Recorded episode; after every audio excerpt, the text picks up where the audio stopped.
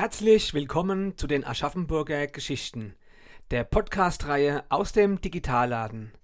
Zentral und digital aus dem Herzen Aschaffenburgs.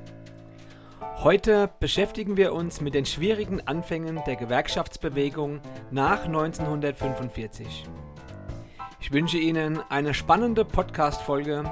Ihr Bürgermeister Erik Leiderer. Lieber Herr Wirtmann, vielen Dank, dass Sie heute im Digitalladen bei uns sind. Wir möchten heute über die äh, Gründung der Gewerkschaften in Aschaffenburg nach 45 miteinander sprechen. Schön, dass Sie da sind. Äh, Sie sind Kreisverbandsvorsitzender des DGB Aschaffenburg-Mildenberg. Ähm, und ich fange erstmal mit einer ähm, kurzen Schilderung im äh, Dritten Reich. Bekannterweise haben die Nationalsozialisten die Gewerkschaften zerschlagen, für die Gewerkschafter wurden verfolgt, in KZ eingewiesen. Oder wenn das nicht der Fall war, ähm, war es für sie schwierig, in ihrem Beruf ähm, weiter zu bleiben und ihre wirtschaftliche Existenz war auch ähm, gefährdet. Zusammenbruch 1945. Vor welchen Problemen stehen da jetzt die Gewerkschafter? Ja, es waren natürlich erhebliche Anstrengungen ähm, zu erbringen nach 1945. Ähm, der Drang der Gewerkschafter vor Ort hier in Aschaffenburg, sich wieder frei zu organisieren, nach all dem Leid, die sie widerfahren haben, all dem Schikanieren, nach der Unterdrückung, nach der Verfolgung und auch der Internierung ähm, vieler Gewerkschafter im Konzentrationslager, insbesondere in Dachau, war enorm groß. Und man wollte hier in Aschaffenburg nach 45 wieder einen Gewerkschaftsbund im Sinne der Einheitsgewerkschaft ähm, gründen. Also unabhängig von Abstammung, unabhängig von politischer oder religiöser Weltanschauung. Und deswegen war von vornherein für die Gewerkschafter nach 45 hier klar, wir wollen eine Einheitsgewerkschaft äh, gründen, freie Gewerkschaften zusammen und christliche Gewerkschaften zusammen. War das sozusagen auch eine Lehre aus der NS-Zeit? dass man eben die eventuelle politische Unterschiede vor 33, dass man die dann jetzt überwinden kann. Richtig. Ähm, man hatte vorher Richtungsgewerkschaften, politische Gewerkschaften, ähm, berufsständische Gewerkschaften. Und man hat einfach gemerkt, äh, dann auch durch die Machtübergreifung Hitlers, dass die Gewerkschaftsbewegung nicht schlagfertig genug äh, einheitlich dann auch gesprochen hat, ähm, um auch gemeinsame Antworten zu finden. Und äh, aus dieser ähm, ja, aus dieser Erfahrung hatte man auch gelernt und hat von vornherein gesagt, wir müssen, wenn wir uns neu konstituieren, nach 45 im Sinne der Einheitsgewerkschaften uns konstituieren und gemeinsam sozusagen, wie ich es schon beschrieben habe, unabhängig von Partei und Religion, gemeinsam äh, den Beschäftigten oder die, die Menschen im Blick haben. Also einmal diese ja, Wunsch, eine einheitliche Gewerkschaft mhm. zu haben und andererseits gibt es noch diese prekäre soziale Lage. Ich meine, Aschaffenburg wurde bombardiert. Es gab Ernährungsschwierigkeiten, mit der Versorgung hat es ja auch ähm, nicht gut geklappt. Da waren schon ähm, sehr schwierige Aufgaben, die die Gewerkschaften dann zu äh, bewältigen hatten. Ja, also die Gewerkschaften haben wirklich auch ähm, jetzt nach 45, äh, unmittelbar auch nach Kriegsende, ganz zentrale Funktionen auch übernommen hier in Aschaffenburg, ähm, sei es in der Ernährungsversorgung. Äh, Sie haben äh, die Kartoffelmarken beispielsweise mit äh, gemeinsam organisiert, damit diese den Betriebskantinen zugeführt werden und äh, sozusagen über die Kartoffelmarken dann auch die Verpflegung in den Betriebskantinen sichergestellt werden kann. So als ein Beispiel. Das zweite, Fisch war ein ganz hohes Gut äh, natürlich äh, nach der Zeit und ähm, die Gewerkschafter, die sich damals ähm, im Allgemeinen Deutschen Gewerkschaftsbund in Aschaffenburg zusammengeführt haben, zusammengeschlossen haben, haben dafür gesorgt, dass der Fisch nicht zentral verteilt wird, sondern dezentral verteilt wird. Äh, das ist auch sozusagen auf das Engagement des ADGB damals oder von den Kollegen zurückzuführen. Und ganz ähm, vielleicht auch äh, lebens- oder arbeitstechnisch wichtige Hilfsmittel haben sie organisiert, wie Schuhe. Viele Arbeitnehmer, die wieder in die Fabriken zurückgeströmt sind, hatten einfach nicht das richtige Schuhwerk ähm, und da wurden mehrere hundert äh, äh, Schuhe ähm, gemeinsam organisiert. Äh, das ging sogar, Holzschuhe wurden dann einfach herbeigefahren. und es gab auch Kundgebungen, beispielsweise hier in der Großmutterwiese, habe ich recherchiert, ähm, dass am 9. November es eine Kundgebung gab der Baugewerkschaft und dort die ähm, die Schuhe eingesammelt worden sind. Äh, das heißt, es wurden alle aufgefordert, schaut doch nochmal, ob ihr Schuhe habt und bringt sie der Großmutter, wie sie mir verteilen. Erfolgreich? Die, die waren zumindest äh, für einige hunderte Aha, Beschäftigte schön. dann mhm. erfolgreich und konnten diese Schuhe verteilen. Ja. Sehr schön. Ähm, sie haben vorhin den Allgemeinen Deutschen Gewerkschaftsbund in Aschaffenburg erwähnt. Ähm, das ist die erste Gewerkschaft in Bayern nach 1945. Richtig. Ja. Ähm, also der Allgemeine Deutsche Gewerkschaftsbund war tatsächlich drei Wochen nach Kriegsende, wenn man den 8. Mai nimmt, als Tag der Befreiung, ähm, der erste Zusammenschluss von freien und christlichen Gewerkschafter äh, in Bayern. Ähm, die haben sich am 31. Mai 1945 in der Elisenstraße, also in der Nähe vom heutigen Hauptbahnhof, äh, getroffen, in der Elisenstraße 23. Ähm, normalerweise also Liesenstraße 23, stand das ehemalige ähm, Gewerkschaftshaus, was aber durch den Krieg vollständig zerstört war, bis auf die Grundmauern. Und deswegen konnten sie sich nicht in der Liesenstraße 23 treffen, sondern haben sich dann in der Liesenstraße 7 ähm, getroffen. Äh, die Liesenstraße 7 war das ehemalige dann DAF-Gebäude, also von der Deutschen Arbeitsfront.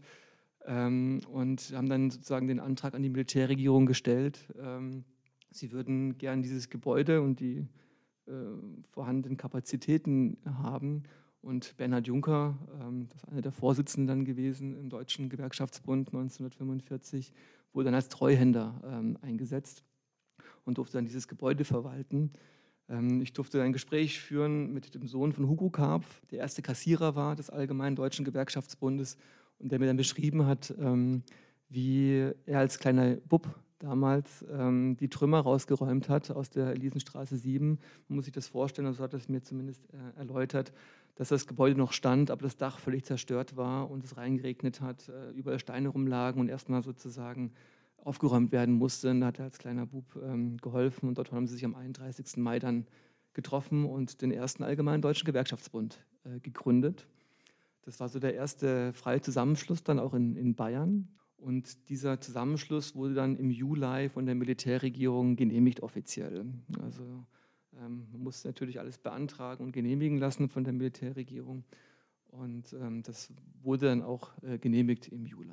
Es ist auch interessant, dass äh, ausgerechnet in Aschaffenburg diese erste Gewerkschaft entsteht. Gibt es da besondere Hintergründe? Ist es, ist es klar, warum, das so, ähm, da, warum es dazu gekommen ist? Natürlich gab es vor 45 und vor 33 auch schon eine aktive Gewerkschaftsszene, um es mal so auszudrücken, äh, hier in der Region. Ähm, die, insbesondere die Heimarbeiterinnen um christlichen Gewerkschaften waren ganz gut organisiert. Es gab Metallarbeiter, Fachgewerkschaften, die sich organisiert haben. Aber ich denke äh, vor allen Dingen, ein, ein Punkt ist da in dem Bereich entscheidend. Ähm, dass einfach am 3. April 1945 die Amerikaner in, Aschaffenburg einmarschiert sind. Äh, also noch sozusagen äh, vor dem 8. Mai und vor der offiziellen Kapitulation. Das heißt, die waren schon vorher hier in, Aschaffenburg und haben sozusagen die Situation befriedet, haben gegeben, der es ermöglicht hat, sozusagen auch für die freien Kräfte, die noch da waren und für die Menschen, die sich früher in Gewerkschaften organisiert haben, überhaupt die Möglichkeit bestanden hat, sich zu organisieren wieder. Also ich denke, es hat mhm. eher was mit zu tun, neben natürlich einer aktiven ähm, politischen Bevölkerung, vor allem mit dem frühen Einmarsch der Amerikaner mhm. hier. Mhm. Also die Zusammenarbeit mit der US-Administration dann in Aschaffenburg war auch ähm, ausschlaggebend, kann man sagen, mhm. ja, für diese schnelle Entwirkung. Ein wichtiger Partner der ähm, US-Administration war der Oberbürgermeister John Stock, mhm. ja, schon ähm, in, in, den Gewerkschaften tätig war vor äh, längerer Zeit und auch im Dritten Reich äh, verfolgt und dann im Rahmen der Verhaftungen ähm, wegen des 20. Juli-Attentats auch verhaftet wurde. Mhm. Ähm, welche Rolle hat äh, Stock gespielt bei dem Aufbau der Gewerkschaften? Eine ganz wichtige und entscheidende mhm. Rolle. Ähm, Jean Stock war auch ähm, Arbeitersekretär, also Gewerkschaftssekretär vorher.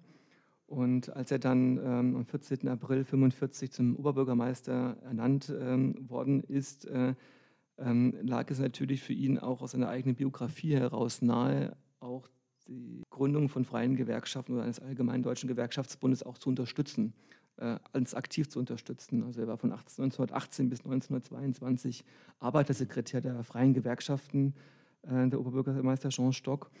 Und ähm, es gab ja eine Direktive der Militärregierung, ähm, die eine sozusagen wohlwollende Förderung ähm, ähm, von Gewerkschaftsgruppierungen ähm, ja, vorsah. Äh, und Gewerkschaften sollten eigentlich als einzige politische Gruppierung überhaupt erlaubt werden und nicht nur erlaubt werden, sondern auch gefördert werden. Und diesen Auftrag hat äh, Jean Stock dann auch direkt umgesetzt und ähm, dann ganz aktiv auch unterstützt äh, den äh, Bernhard Juncker, den Ferdinand äh, Hugo Karpf ähm, und den Eugen Ostheimer ähm, als Gründungsväter des Allgemeinen Deutschen Gewerkschaftsbundsverbands. Für die Demokratisierung oder für die Redemokratisierung ähm, des äh, politischen Lebens, ähm, aber auch für die Organisierung des wirtschaftlichen Lebens waren die Gewerkschaften sehr wichtig. Wie schätzen Sie das ein? Welcher war der Beitrag der Gewerkschaft in Aschaffenburg zur Demokratisierung eigentlich des politischen und öffentlichen Lebens in Aschaffenburg? Ja, auf ganz verschiedenen Ebenen. Also man kann das, äh, denke ich, äh, einmal versorgungstechnisch, äh, wie ich es beschrieben habe, mit den Schuhversorgung, mit den Kartoffelmarken, mit dem Fisch, ähm, äh, ganz, ganz äh, versorgungstechnisch beschreiben, aber auch natürlich politisch war das unglaublich wichtig, ähm, auch ein Symbol oder ein Zeichen, die Bevölkerung rauszusetzen. Demokratisch organisierte Strukturen sind wieder erlaubt und möglich äh, und nutzt diese auch.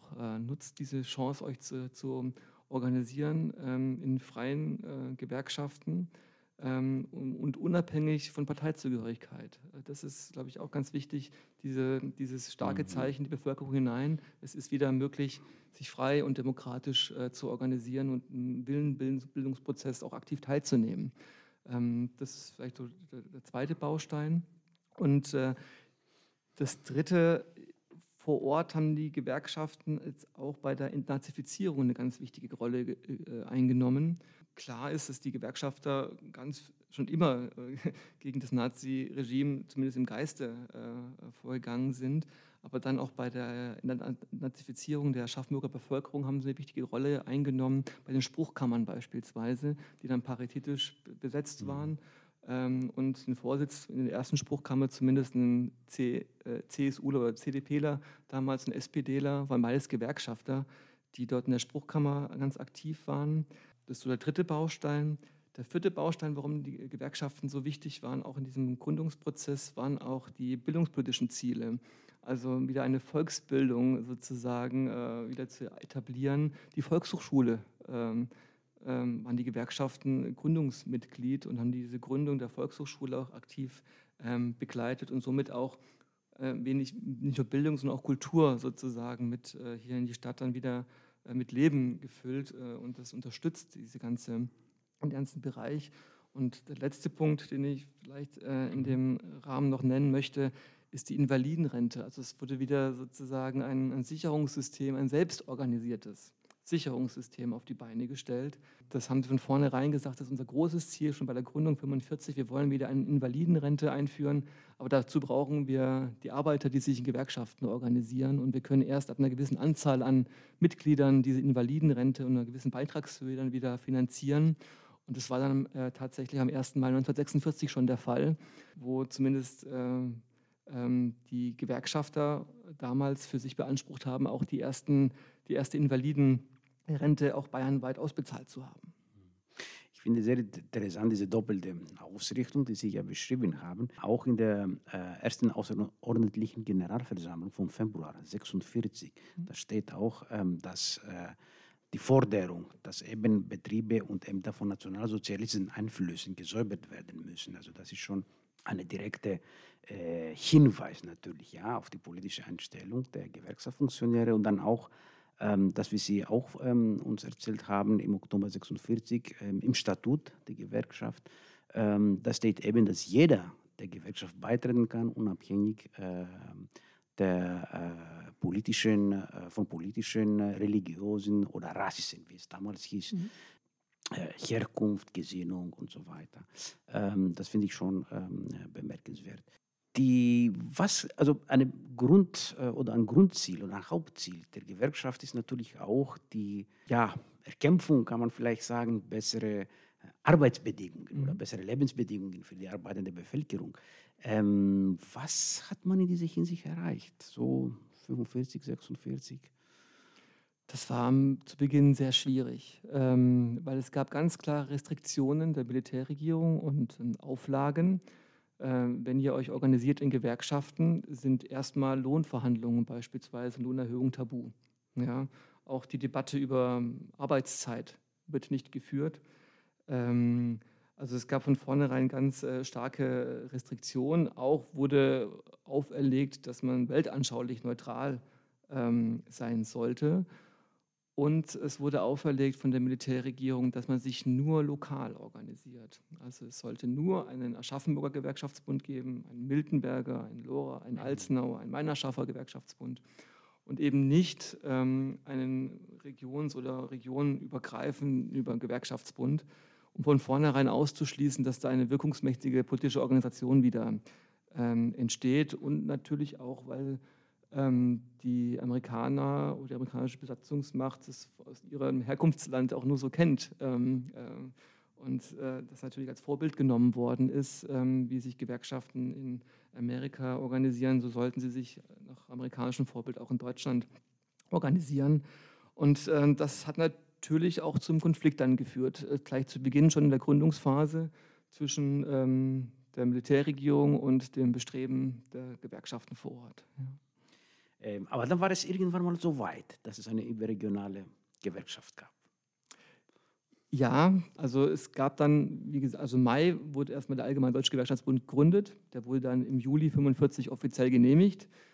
Und dann äh, hat im Oktober die Militärregierung interveniert und gemerkt, ähm, da steht etwas, was wir eigentlich so nicht wollen. Und haben dann ähm, die drei ähm, ja, Führungskräfte im Allgemeinen Deutschen Gewerkschaftsbund, den Herrn Karpf, den Herrn Juncker, den Herrn Ostheimer, zu einem Gespräch einbestellt und äh, äh, mitgeteilt, dass so wie dies jetzt äh, die Entwicklung ist, die Militärregierung das nicht duldet, ja nicht hinnimmt, äh, wie dieser Weg jetzt gegangen ist. Und es wird auferlegt, dass die Gewerkschaften sich äh, nicht in einem einzelnen Gewerkschaftsbund organisieren, also im Sinne der Einheitsgewerkschaft und dann äh, darunter Fachverbünde gründen, sondern dass äh, Fachverbünde gegründet werden sollen, in denen die Beschäftigten Mitglied werden und daraus dann äh, ein Dachverband äh, äh entstehen kann. Und ähm, das hat man dann ähm, ähm, verhandelt. Äh, es ging auch so weit, dass die Militärregierung dann auch gedroht hat, das kleine Vermögen oder die kleinen Beiträge, die sie bis dahin angesammelt haben, auch einzuziehen. Ähm, und dann haben die drei mit Rücktritt auch gedroht und ähm, dann gab es wirklich eine erste sozusagen Verhandlung die dann zum Ergebnis geführt hat, dass dann zehn, ich glaube, zehn Fachverbände gegründet worden sind, tatsächlich äh, 46 und dann ähm, die dann im Allgemeinen Deutschen oder im Gewerkschaftsbund dann aufgegangen sind. Also wir ähm, erinnern sozusagen auch an die Gründungszeit, an die besondere Gründungszeit äh, des Allgemeinen Deutschen Gewerkschaftsbunds in Aschaffenburg, auch an dem Haus in der Liesenstraße 7, äh, wo der Allgemeine Deutsche Gewerkschaftsbund am 31. Mai 1945 gegründet worden ist, mit einer Gusstafel. Ähm, die durften wir da an dem Haus anbringen und auch Schaukästen sind an dem Haus angebracht, die das Gründungsstatuts und auch ein paar biografische Hinweise auf die Gründungsväter äh, liefern.